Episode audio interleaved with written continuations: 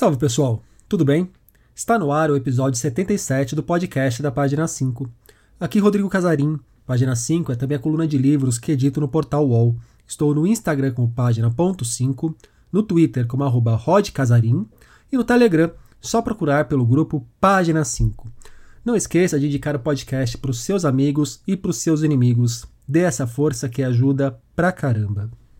Já pensou se um dia você chegasse num campo de futebol e te pedissem para marcar o Zico? Sim, o Zico, aquele mesmo do Flamengo, da seleção brasileira, pois foi o que aconteceu com Marcelo Moutinho. Ele conta essa história de acompanhar e cercar o galinho em campo em Pega o Zico, uma das crônicas de A Lua na Caixa d'Água, livro que está para lançar pela editora Malê.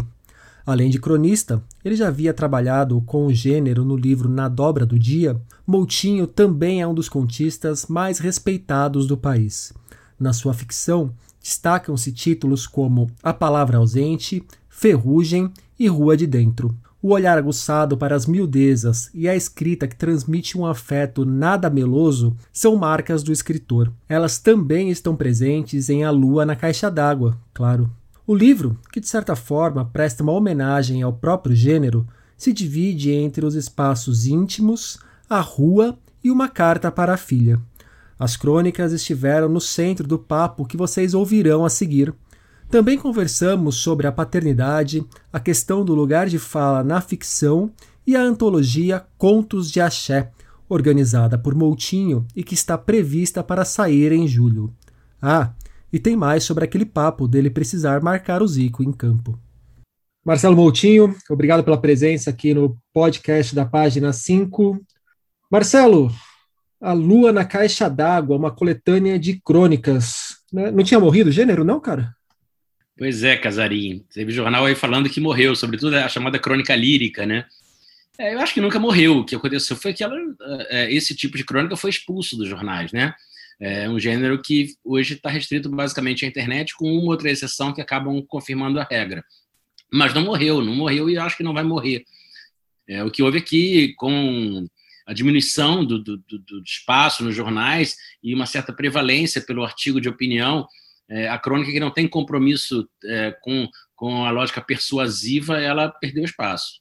E como que surge esse título Moutinho. E aí, quando eu falo título, eu me refiro tanto a Lua na Caixa d'Água, o nome do livro mesmo, quanto o volume, essa reunião de crônicas. De onde que vem essas crônicas? É, o, o título ele, ele, ele, surge de um livro do Aldir Blanc, né, chamado Vila Isabel Inventário da Infância, um livro no qual ele recorda é, os tempos de menino no bairro de Vila Isabel, e, e ele descreve essa cena, uma cena em que o avô chama ele para ver a lua, e ele fica olhando, chega no quintal, ele fica olhando para cima, né? E ele fala: não, não, eu vou falar não.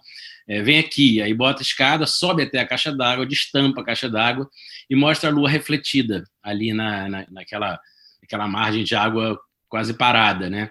É, eu acho essa cena muito simbólica, não só da, da obra do Aldir Blanc, né? Que sempre foi tentou aproximar, né, o, o, o sublime, né, da, da, do ordinário, né? Quer dizer, a caixa d'água que você tem na sua casa, a lua que está lá inalcançável, de repente está ali, você pode botar a mão. Né? Eu acho que a crônica faz um pouco isso, né? que é olhar para onde ninguém está olhando, olhar para onde a luz não está batendo forte, né? olhar para a pequeneza. Então, de certa forma, é, essa, essa cena que acabou rendendo uma crônica na qual eu homenageei o Aldir, a quem o livro é dedicado, o Aldir morreu, vai fazer um ano agora, dia, dia 4 de maio, é, e, e, e, acabou virando também o título do, do volume por, por falar é, sobre a própria essência, a própria gênese desse gênero né, da crônica, com essa capacidade, da, como dizia Antônio Cândido, de, de tratar da vida ao resto do chão, né, de tratar daquilo que aparentemente não tem importância. E essas crônicas, elas foram surgindo aí nos últimos anos, durante a pandemia já, é, é um recorte de uma produção recente que foi feita pensando já no livro ou ela estava sendo vinculada em outros lugares? É, alguma, boa parte dessas crônicas foi vinculada no, no, numa revista chamada Vida Breve, é, com a qual colaborei um tempo, onde havia outros, outros cronistas, como Márcia Tiburi, o Fabrício Capinejar, o Luiz Henrique Pelanda. É, algumas muito recentes né, já no, no site do Rascunho, do jornal Rascunho, outras que eventualmente eu escrevi ou para o Jornal Globo, ou para a Revista do Globo, ou para o Jornal do Brasil. É, é, um, é, um, apanhado, na verdade, em que eu, eu, eu, procuro fazer um apanhado orgânico, quer dizer, o livro é dividido em três partes. Uma primeira parte é, com as crônicas mais ligadas à intimidade, à, à, à infância, à família, à casa. A segunda parte são as crônicas mais com o pé na rua, né? As crônicas que falam de personagens da cidade, né? Dos lugares de pertencimento da cidade. E a terceira parte é uma carta escrita para minha filha é, no ano que ela nasceu, 2015, é, imaginando a cidade que ela vai encontrar dali a 50 anos, ou seja, em 2065, né? E essa parte de certa forma sintetiza as duas iniciais, porque ela trata da intimidade, mas ela trata do espaço urbano, ela trata da individualidade, né, da minha vida é, é, com a minha filha e a vida dela na, na, na, na sociedade, a vida dela é, na, na, colisão e no encontro com outras pessoas, né? Então eu, eu, resolvi encerrar com essa carta justamente porque eu acho que ela tem essa capacidade de, de juntar as duas partes, de amalgamar e costurar o livro. É, você falando isso me lembrou um tanto do, do A Rua de Dentro, que tem, também tem muito disso, desse do diálogo entre o, o, o externo e o interno, tanto na questão do, do, nosso íntimo, quanto na questão espacial mesmo, do interno e o externo de casa. É, eu, eu, eu, eu acho que talvez seja hoje o meu tema, né? Acho que cada, cada autor passa a vida buscando um tema, né? Um, um, claro que esse tema se desdobra em, em, vários outros subtemas, né? Mas talvez seja esse o meu. É, a diferença dos dois livros é a diferença de gênero, né? Quer dizer, um é marcadamente ficção, o, o, o, o Aluna Caixa d'Água é, tem muita coisa da minha experiência pessoal e coisas de personagens que de fato é, existiram, né? Como Dani Vanillare, ou existem, como o caricaturista Cássio Loredano. O, daqui a pouco eu vou trazer um dos que de fato existem, mas antes eu quero te perguntar: você falou da rua. É, nesse tempo de pandemia, Moutinho, quão difícil é para um cronista produzir sem ter o pé na rua, teoricamente. Eu não sei se você anda furando a quarentena ou não, aí você fica à vontade para se expor o quanto você preferir. Não vou ficar aqui te policiando. Mas, pro cronista, quão difícil tem sido esse tempo de reclusão? E para você, como pessoa, além de cronista, como que tem sido esse tempo de pandemia? É, para o trabalho do cronista que, que se pretende quase que um etnógrafo né, da, da vida urbana, é, é, muito difícil. Né? Se eu não tivesse muitas dessas crônicas já escritas, dificilmente seria o mesmo livro. É, Para mim, pessoalmente, também é muito difícil, porque eu tenho uma vida muito, muito vinculada à, à experiência da troca. Né? Eu acho que a rua é o ambiente por excelência do, do, do que a gente chama de encruzilhada, né? A encruzilhada que a gente para o pessoal do candomblé, a encruzilhada é o lugar do mistério, mas é o lugar do encontro, né? Então é, é, é na rua que, que a vida acontece. É muito difícil ficar, mas todos nós temos que ficar longe da rua. É, de certa forma, em algumas crônicas mais recentes, até essa perspectiva está refletida, né? Porque existe uma das crônicas do livro, por exemplo, que chama-se Pequena Ilusão de Eternidade, é sobre os comércios que, que fecharam por conta da pandemia né, as lojas é, históricas, tradicionais, é, bares, restaurantes, que tiveram que fechar as portas, que porque esses lugares eles é, são mais do que edificações, né? Eles são são pontos de interseção, né? São pontos onde histórias individuais escorreram durante durante muitos anos, né? Então é, é, é uma cidade uma cidade um pouco triste essa cidade de hoje, né? Mas, ao mesmo tempo, e isso eu pensei muito se deveria lançar esse livro num momento como o atual, né? mas eu me enfiei muito numa frase do, do Calvino no final das palavras, nas Cidades Invisíveis, é, em que ele fala que quando a gente está no inferno, a gente tem que procurar o que não é inferno dentro do inferno. Né? E, e, eu acho que o momento atual é de procurar o que não é inferno dentro do inferno. Né? A gente precisa é, valorizar e festejar até as potências que estão conseguindo sobreviver a esse ocaso tão absoluto e tão profundo no mundo e, sobretudo, no Brasil, porque aqui é, a questão do, da pandemia se soma a questões outras de incompetência, é, crime mesmo governamental, né? Bom, agora você que me colocou numa encruzilhada, que você me abriu dois caminhos para as duas próximas perguntas, mas eu vou continuar nessa parte do inferno que não é inferno, porque não só esse livro novo, mas a sua produção, uma coisa que eu sinto sempre que eu te leio é o afeto. E é um afeto muito bacana, porque ele não é um afeto meloso, não é um afeto piegas, mas é um, um afeto assim de, de uma camaradagem, de um, de um braço amigo, mesmo. Não, não é o bom dia da tia no WhatsApp. É o amigo que está sempre junto. É, não sei se você se percebe assim também quando você se lê ou quando você está produzindo, mas não sei se você vê esse traço na sua literatura. Acredito que sim.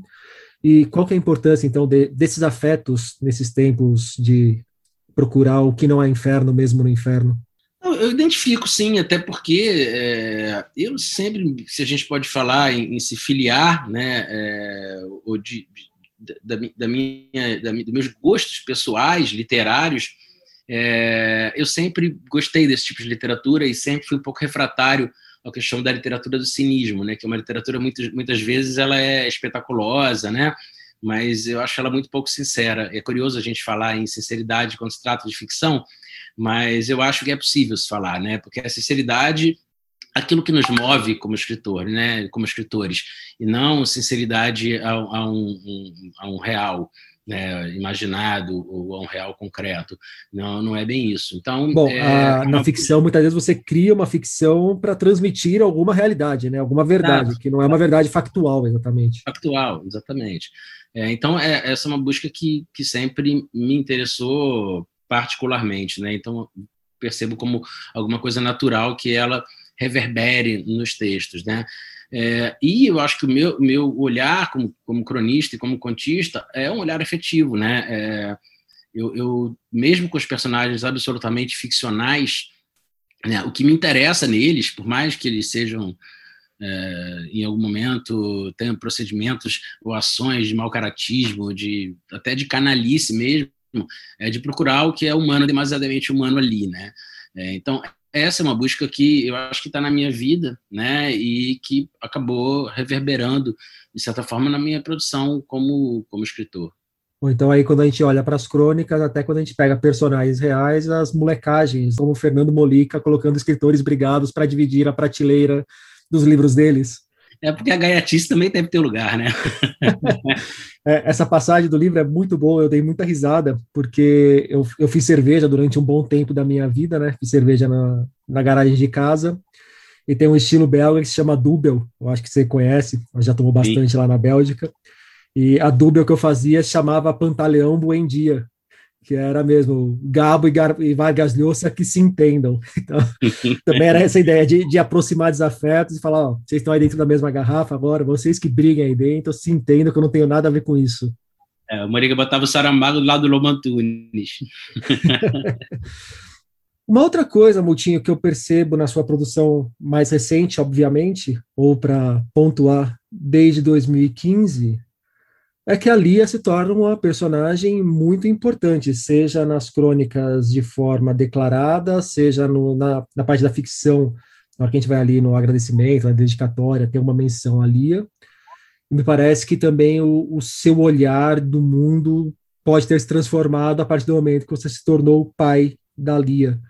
É, quanto que a paternidade te afetou, Moutinho, e quanto te afetou nessa visão de mundo e quanto te afetou na hora de produzir a, a sua literatura? É, eu, eu, eu, chamo a paternidade de um cavalo de pau na vida. Assim, você está indo com um carro para lá, de repente você dá uma freada, o carro vira completamente e a perspectiva muda é, de uma forma radical. Né? Eu procuro, assim, eu acho que a, o crescimento da Lia, né, está com cinco anos, vai fazer seis agora, é, é, ele, ele, ele, o crescimento de um filho, de uma filha, oferece para o pai e para a mãe uma possibilidade de redescoberta do mundo, né? Estou citando a Clarice aí, mas é um pouco isso, né? É, o espanto com um inseto que entra em casa, né? É, o espanto ao, ao, saber que o M mais A dá mar, né? Que são coisas que para a gente já são absolutamente é, é, tão entranhadas no, no nosso cotidiano que a gente não percebe mais né, a beleza disso. Né? E quando você está muito próximo de um filho ou de uma filha, você acaba sendo par né, desse filho, dessa filha, nessa redescoberta, que é uma redescoberta para você também. Né?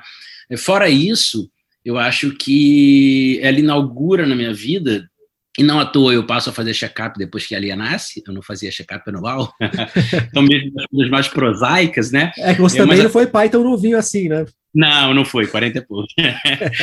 mas apenas coisas mais sublimes, né? É, que é a lógica da, da descendência e ascendência, né? Quer dizer, é, procurar no rosto dela o, o, a minha face, né? E procurar do rosto dela a face da minha mãe, ou um jeito de dormir, ou um modo de falar que, que vincule né, essa minha filha a mim e ao meu pai, aos antepassados e aos que virão, numa espécie de linha histórica né, que justifica a vida. Né? Eu acho que, é, além da perspectiva, como eu te falei, mais prosaica, do, do, cuidar mais da saúde, eu perdi, perdi o direito de morrer, né? É, eu acho que a Lia e, e, a experiência da paternidade, uma paternidade que eu faço questão de viver muito, né? A gente lê livro infantil todo dia antes de dormir, a gente faz sessão de cinema agora com a pandemia, que está essa coisa de escola, vai e volta. É, nós temos uma, uma, convivência ainda maior do que antes. Né? Eu acho que ela restitui esse esse tempo mítico, né? Esse tempo mítico da ascendência, esse tempo mítico de que você faz parte de um, de um fio, né? Que veio de algum lugar e que vai para algum lugar. E isso está muito na minha frente, né? Para onde vai está muito na minha frente o dia todo, né? Uma pergunta quase ingênua da minha parte de se fazer para você, mas tem espaço para ficção deliberada nas suas crônicas? Tem. Então você não marcou coisa nenhuma o Zico, né? Marquei o Zico. Não, não Essa marcou, parte é verdade. É, como, é, como é que eu vou acreditar nisso? Essa no máximo é você dividiu o campo com ele, correndo nós, atrás. Nós, nós, perdemos o jogo, mas. É. e eu também não fui de primeira, né? Porque é, é como eu digo na crônica, eu sou tricolor. eu, não, não, eu, não, eu não ia entrar num, num campo para jogar contra o Zico para tomar um drible desmoralizante, né? Isso isso está fora de cogitação. E ao mesmo tempo eu não podia dar uma porrada, né? Porque ele já tem o joelho ferrado, já é um senhor. Então essa história é verdade, mas há histórias que, que transitam ali é, na fronteira da ficção. Né? Uma vez eu, comentei isso com o Antônio Prata, ele escreveu um texto lindo na, na Folha, e eu entrei, mandei um e-mail dizendo, pô, coisa emocionante, essa história de seu pai. E ele falou, não, nada disso aconteceu. Quer dizer, é, e, e para mim foi bom, né, viver a experiência de ter um colega de ofício falando que a crônica não, ela ela ela está no lugar do meio, né, entre jornalismo e literatura, ela está no lugar do meio é, entre o olhar do mundo, mas filtrado por uma subjetividade, né? Ela está o tempo todo no lugar híbrido. E ali na, na, na, vez que você marcou o Zico, como que como que aconteceu aquilo? Como que essa crônica nasce de um, de um fato real? Já não é tão comum um, um escritor falar de futebol num, num, livro, um escritor falar que marcou o Zico ainda, me parece uma coisa bem, bem particular. Poucos podem escrever uma crônica dessas sem recorrer aos artifícios do Antônio Prata. então, eu fazia Até porque parte... o Antônio Prata, pelo que eu sei dele jogando bola, ele não ia marcar mesmo o Zico. Você sabe que ele jogou no, no, mesmo time que eu joguei lá contra o Zico. No... Eu sei que ele esteve em campo. é. Não. Jogar e estar em campo tem diferença, você marcar e você acompanhar alguém tem diferença também. Vamos, vamos pontuar aqui. O Prata era um lateral esquerdo digno, eu diria. Lateral esquerdo digno. É, mas o que, o que, acontece foi que houve essa formação desse time, a seleção brasileira de escritores, né? E alguns que eram aqueles que jogavam futebol com com mais constância, né, acabaram mantendo esse time depois que, que ele foi oficialmente desmontado, né.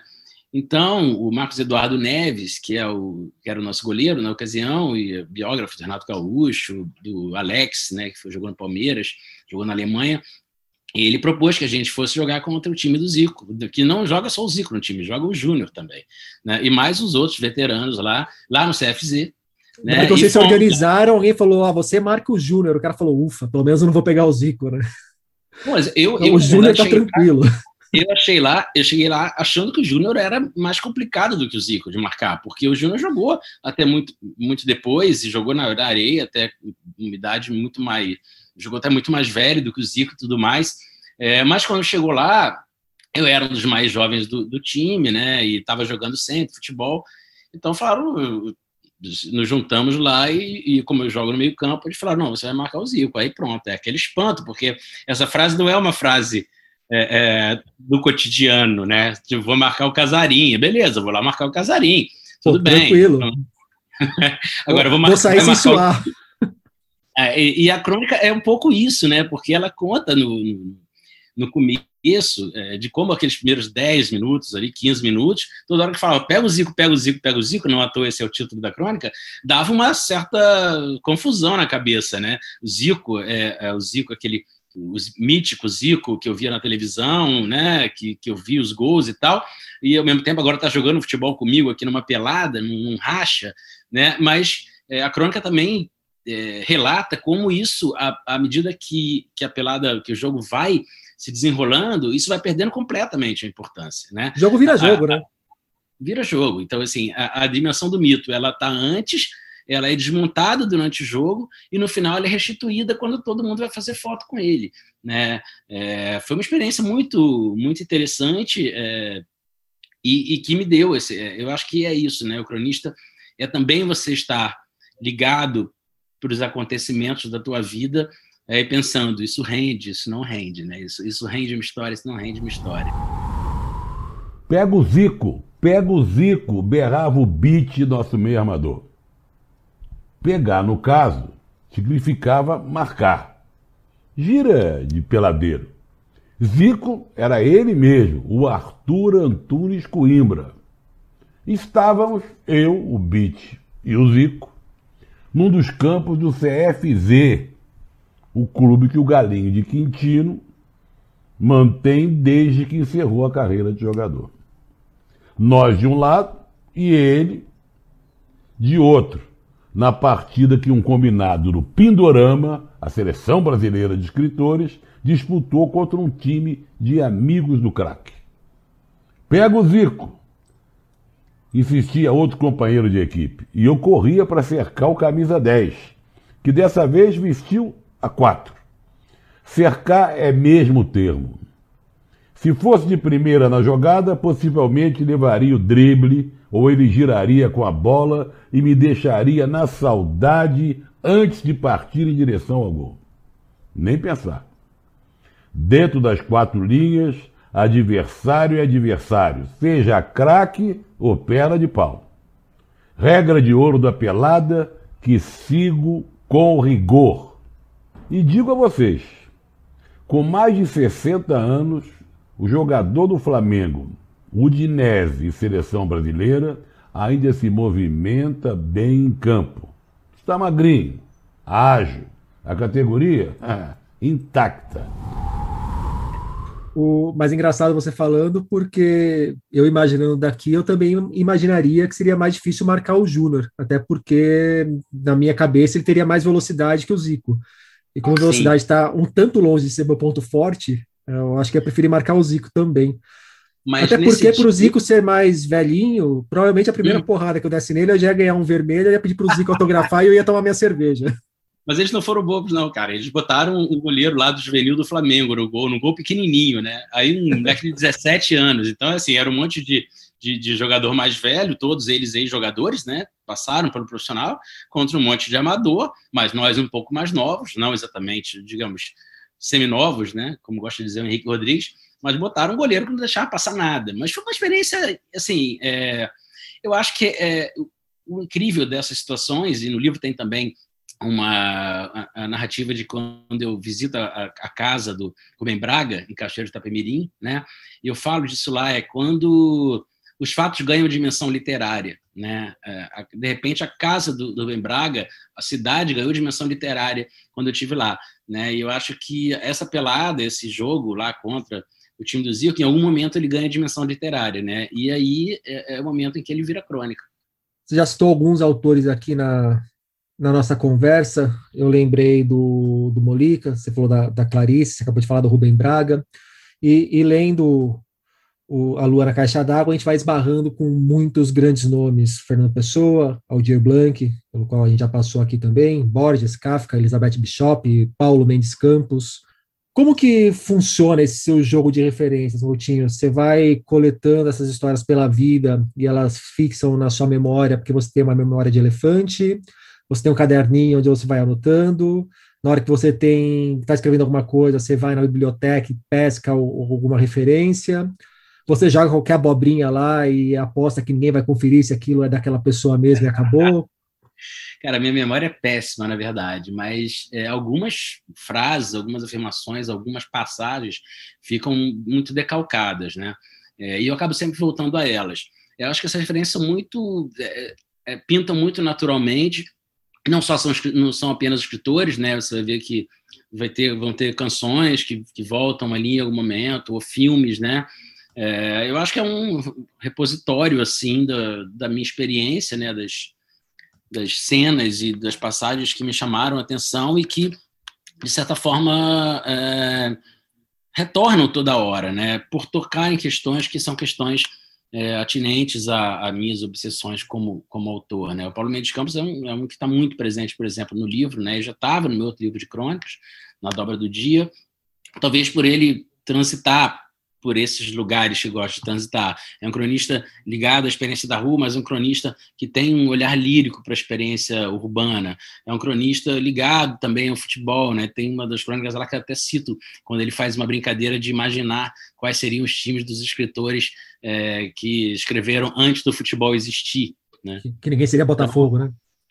Ele fez, é, o Paulo Mendes era Botafogo, né? Uhum. Era Botafogo. É, e dizer que o Machado seria seria seria fluminense como eu por causa do Cosme Velho, né? Porque ele morava ali do lado. Mas então são, são referências que, que é, não necessariamente eu busco, né? É, até me, me chamou a atenção quando eu entreguei o livro para a editora e o comentário foi: esse livro é também uma homenagem à crônica, né?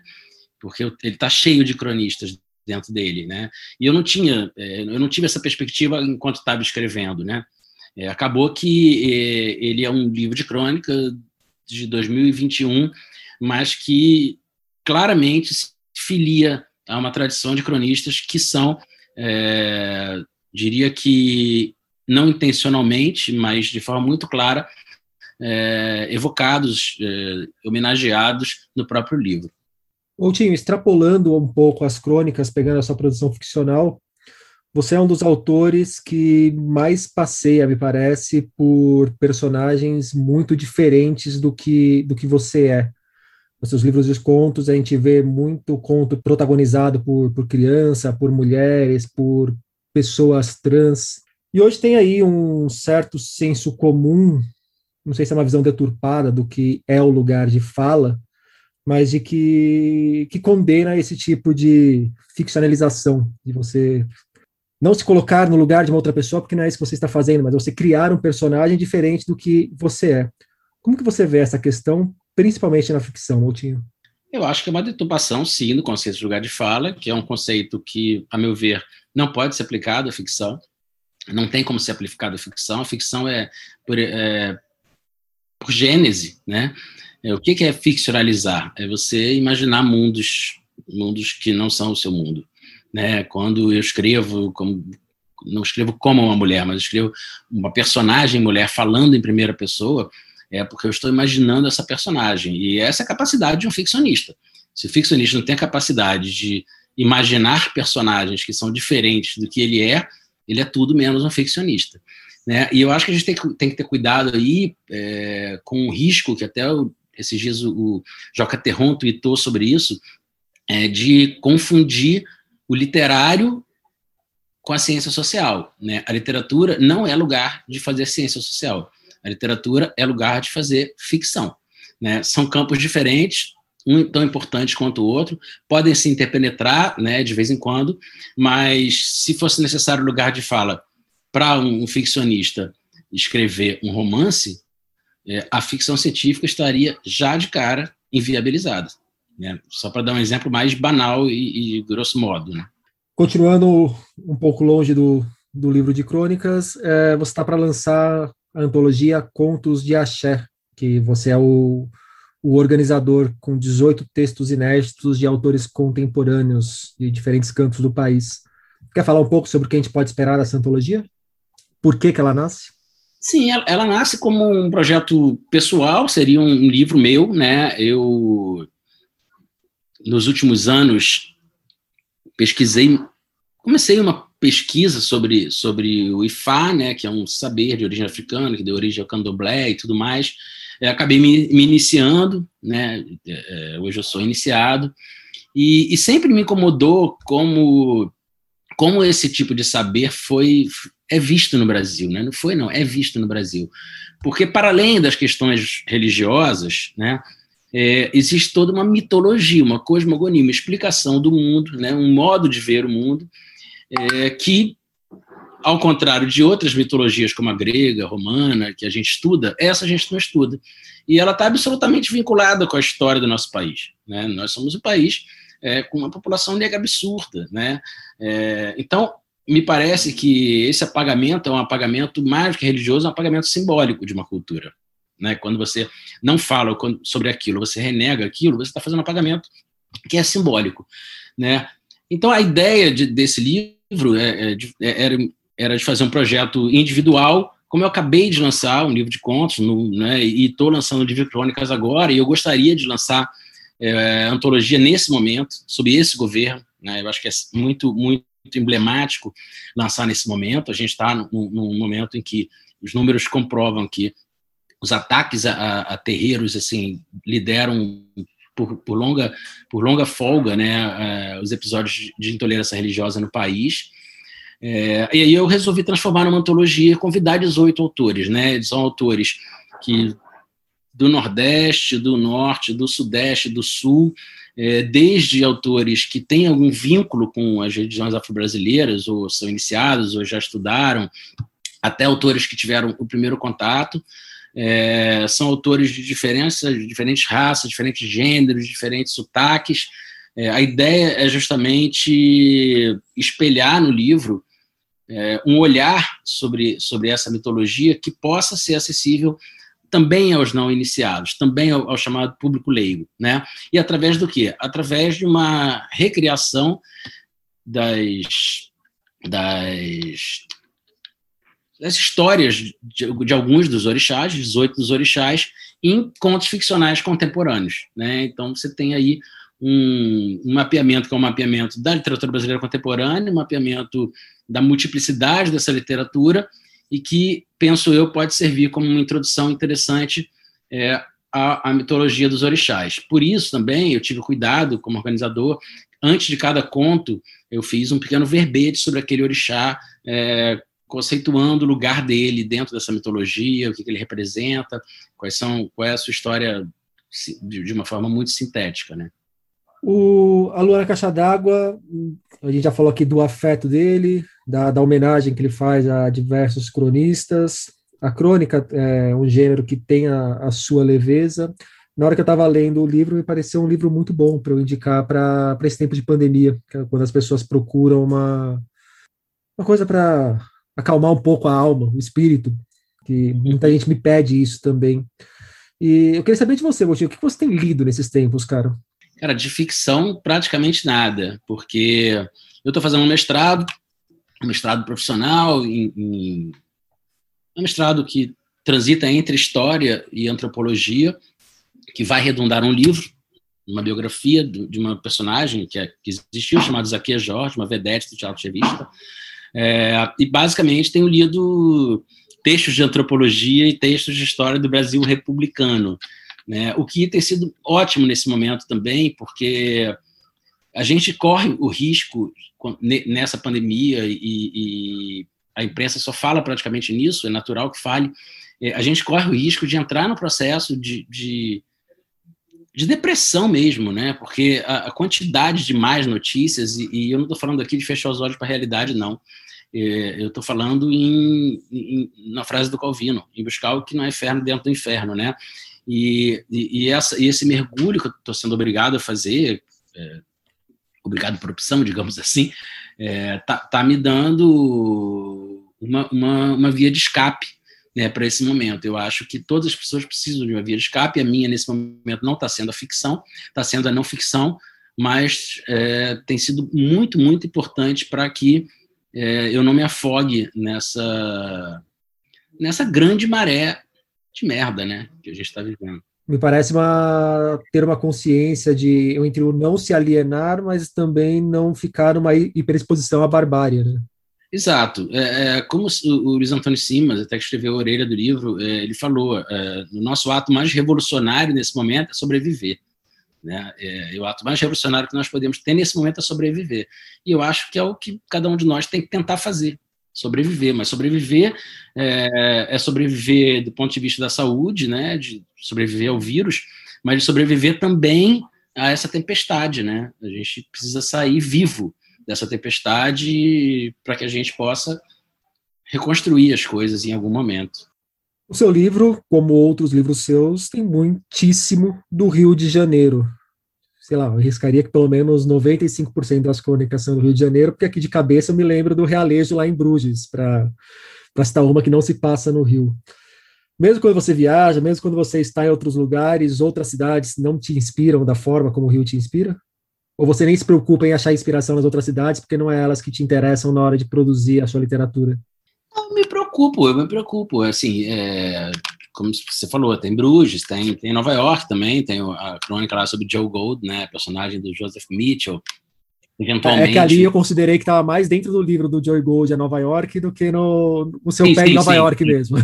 É, é, na verdade, ali me interessava muito mais o personagem, que é o tipo de personagem que me interessa no Rio de Janeiro ou em qualquer outra cidade, que é esse personagem é, meio, meio, meio vagabundo, meio flaner, que circula pela cidade, né, procurando seus, a linguagem seus das gaivotas. Exato, exato. É, mas é, eu acho que no caso da crônica, especificamente, ela está muito ligada à minha vivência e está muito ligado à minha busca é, também por iluminar espaços da cidade que não são os espaços do cartão postal quando a gente imagina, quando a gente fala em Rio de Janeiro, né? A gente fala em Rio de Janeiro, imagina Copacabana, né? Ipanema. É, minhas crônicas praticamente não tem Copacabana e Ipanema. Né? Minhas crônicas têm Madureira, né? Tem Piedade, é, porque essa é uma vida que também é Rio de Janeiro, né? Mas não é, não é uma vida Rio de Janeiro clichê. É, e aí eu acho que, já que a crônica, a meu ver, a crônica, ela, ela tem esse condão de iluminar, de iluminar o pequeno, iluminar o escondido, iluminar aquilo que não que não está nas manchetes, né? É, de certa forma, ela também pode servir para iluminar uma cidade que não está nas manchetes. E eu penso que que essa lógica, assim, a lógica centro-periferia, a lógica macrocosmo, microcosmo, é, você pode mudar o nome das cidades, você pode mudar o nome dos bairros, mas ela se reproduz, né? É, eu lembro numa conversa com um amigo que é de Rio Branco, do Acre, né? Quando ele leu o meu livro anterior de crônicas, e eu falei, poxa, mas faz, faz sentido para você, né? Um livro que está falando muito sobre a perspectiva de alguém que vem do subúrbio da cidade, olhando para os bairros de elite com um olhar ao mesmo tempo de fascínio e estranhamento. Ele falou: como você acha que no Acre olhava para o Rio de Janeiro? Né? É, é, o Acre era Madureira, o Rio de Janeiro era Ipanema, de certa forma, né? mal comparando. Então, essas lógicas são lógicas que se reproduzem. Né? Eu lembro, por exemplo, dentro da própria, do próprio Complexo da Maré, onde eu tenho um projeto voluntário, até uma das crônicas fala disso, né? O Complexo da Maré reúne sete favelas aqui do Rio de Janeiro. Né? É, existem entre essas sete favelas é, zonas de, de, mais elitizadas e menos elitizadas, e entre os próprios moradores, é, não diria uma discriminação, mas um olhar é, superior ou inferior de acordo com, com o ambiente dentro de uma, de uma, própria favela. Então, são lógicas que se reproduzem, né? E eu acho que ao falar da cidade, é, sobre esse viés, é, alguém que não é do Rio de Janeiro, que é de outra cidade, mas que em, em, em algum grau é, conhece essa lógica, vai ter o um processo de identificação. Um trechinho da carta para Lia que encerra o livro. Se no Rio de Janeiro, em 2065, jovens negros e pobres puderem ir à praia num dia de sol, sem que pese sobre suas costas a sombra da desconfiança, essa já será uma cidade melhor. Você acha que será uma cidade melhor em 2065? Espero que sim, apesar de que estamos aí há praticamente 10 anos vendo esse país ser um país pior. Espero que sim, mas está duro de acreditar, né? Está duro de acreditar. Moutinho, para a gente fechar o nosso papo, crônica, conto e quando é que vem o romance? Não, o próximo agora é provável, quer dizer, o próximo agora é antologia, depois de lançar dois infantis que já estão contratados É, e depois eu, eu, pretendo terminar essa biografia, né? Por um instante, um achei que você falar, eu pretendo me debruçar sobre o ah, romance, finalmente. Não. Vamos dizer assim, vamos, vamos considerar que uma biografia pode ter um quê de romance. Justo, até porque senão a gente vai perder a piada. Marcelo Moutinho, muito obrigado pelo papo. Valeu, Casarinha, eu que agradeço. Sempre um prazer participar do Página. Quem leu pra gente um trecho da crônica Pega o Zico foi o jornalista José Trajano. Ele integra o time que participará do lançamento de A Lua na Caixa d'Água. Haverá um papo entre Marcelo Moutinho, Luiz Antônio Simas e Raquel Valença, mediado por Daniela Nami. Nomes como Antônio Prata, Chico Sá, Antônio Torres, Fabiana Cosa, Ondiak, Marcelino Freire, Paulo Scott e Socorro Acioli também participarão do evento virtual. O lançamento de A Lua na Caixa d'Água, de Marcelo Moutinho, acontecerá no dia 6 de maio, a partir das 19 horas, com transmissão ao vivo pelo canal da revista Caju no YouTube. Terra Dividida não é um livro baseado numa visão simplista em preto e branco desenrola-se na zona cinzenta e real, onde não se pode cutucar uma caixa de marimbondos e sair ileso, e tampouco caminhar a passos tão largos quanto os imaginados. É o que a escritora Katia Gerlach escreve na apresentação de Terra Dividida, novo romance de Eutânia André. Terra Dividida conduz o leitor, ou pretende conduzir o leitor, a uma cidade do interior dividida pelas águas de um rio, e pelos valores, dramas e contradições que circundam as relações. Ao mesmo tempo em que desvela os acontecimentos na vida de uma família, percorre a mitologia do lugar através da intercalação de vozes, de olhares. Além disso, o romance insinua um paralelo entre o apontar da democracia e as recentes tentativas para o seu enfraquecimento metaforizada através do nascimento de uma das personagens, que se dá no dia 15 de março de 1985, um dos marcos da queda da ditadura. E vai acompanhando a sua evolução, a evolução das tantas vidas que habitam as páginas do livro, até o obscuro 31 de agosto de 2016. Gostaria muito que vocês conhecessem as personagens com as quais convivi durante quase 10 anos a Socorrinha, o Basílio, o Papagaio Guzmão, o Gato Getúlio, que me acompanha em vários escritos, os irmãos Almeidinha, Nádia, Eneida, Nara, Nena, os moradores, enfim. Para mim são cativantes, pois fizeram parte do meu dia a dia e fazem parte. Mas não direi para não dar pista ou atrapalhar ou influenciar. É isso. Muito obrigada a todos que me ouviram e viva a literatura. Formada em psicologia, Eutânia é também autora de títulos como Manhãs Adiadas, Para Fugir dos Vivos e Duelos. Terra Dividida chega aos leitores pela Laranja Original. De tempos em tempos, amigos, a felicidade deixa de ser suficiente. O amor só se torna real na saudade e eu ando apertado, apertado. Sou vazio e sujeito às dores mais fracas, escravo e dono da espada mais dura. Posso também ser Deus entre homens covardes. Mas a felicidade, ah, a felicidade, não me comove, não me compra, não me arrebata, não me mata, não me consome nem me transforma, não me ilude, não me fere, não me cura, não me suga, não me faz feliz. Você acabou de ouvir Entre Homens Covardes, um dos poemas de Vende-se um Elefante Triste, do escritor mineiro João Gabriel. Esse é o segundo livro do autor, que estreou em 2015 com No Meio da Rua. Com poemas escritos durante a pandemia de coronavírus, João Gabriel versa sobre temas como a solidão, a desilusão e a fantasia. Vende-se um Elefante Triste tem ilustrações de Bia Pessoa e sai pela Produções do O. Ouçam João Gabriel recitando o poema Meu Elefante. Um dia, comprei um elefante e decidi deixá-lo no quarto, mas era um trambolho, ocupava muito espaço, e sem lugar que o coubesse por perto, resolvi guardá-lo no teto. Pensei, bom, de que me vale ter comprado um elefante se daqui para diante ninguém souber que eu tenho um elefante? Um tesouro guardado está melhor guardado no lugar mais aparente. Botei o elefante no telhado. Chegou gente de todos os cantos. Que animal bonito! Que exemplar tão raro! Eu ainda era o mesmo de antes e num instante todos amavam, a mim e ao meu elefante. Mas vejam que disparate! Mesmo cheio de amor, o elefante não estava contente. Parecia não gostar do telhado e nem querer ver o meu lado. Fechou-se em si deixou de sorrir para as pessoas que passavam. Vendo o elefante triste, fiz um anúncio que disse: Vendo um elefante triste. E vocês não imaginam quão pouca gente existe interessada em comprar um elefante triste. Então tive um palpite, uma luz, uma epifania. Se o elefante era meu, não seria sua tristeza a minha? Uma tristeza infinita, de elefante, paquidérmica. Era uma tristeza tão grande que eu, muito arrependido, quis descer o elefante. Fiz pezinho, botei escada, tentei corda e cama elástica. Olha que tortura! Meu elefante tinha medo de altura.